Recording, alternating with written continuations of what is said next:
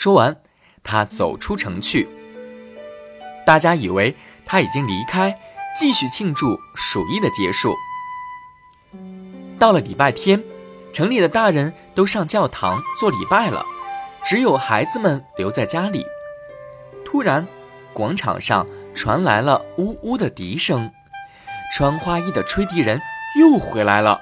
他在广场中心吹响了风笛，笛声像是鸟儿在枝头欢笑，又像是清泉在山间流淌。屋里的孩子都坐不住了。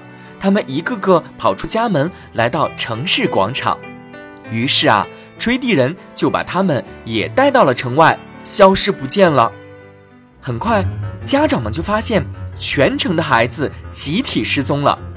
他们马上想到了会摄人心魄的吹笛人，后悔自己当初说话不算话。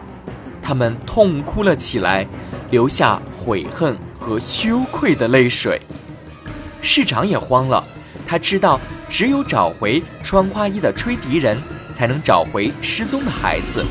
他马上下令贴出告示，并派人四处寻找吹笛人，向他郑重道歉，并保证只要吹笛人能带回孩子，答应给他的金币一枚也不会少。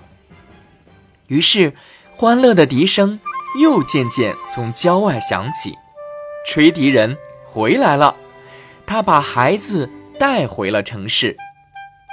后来，人们为了纪念这位吹笛人，把教堂的大门改漆成了他的花衣模样。每到做礼拜的日子，他们见到这扇大门，就会想起吹笛人，想起自己曾经失去过诚信。他们也明白了，不守信用。是一定会遭受惩罚的。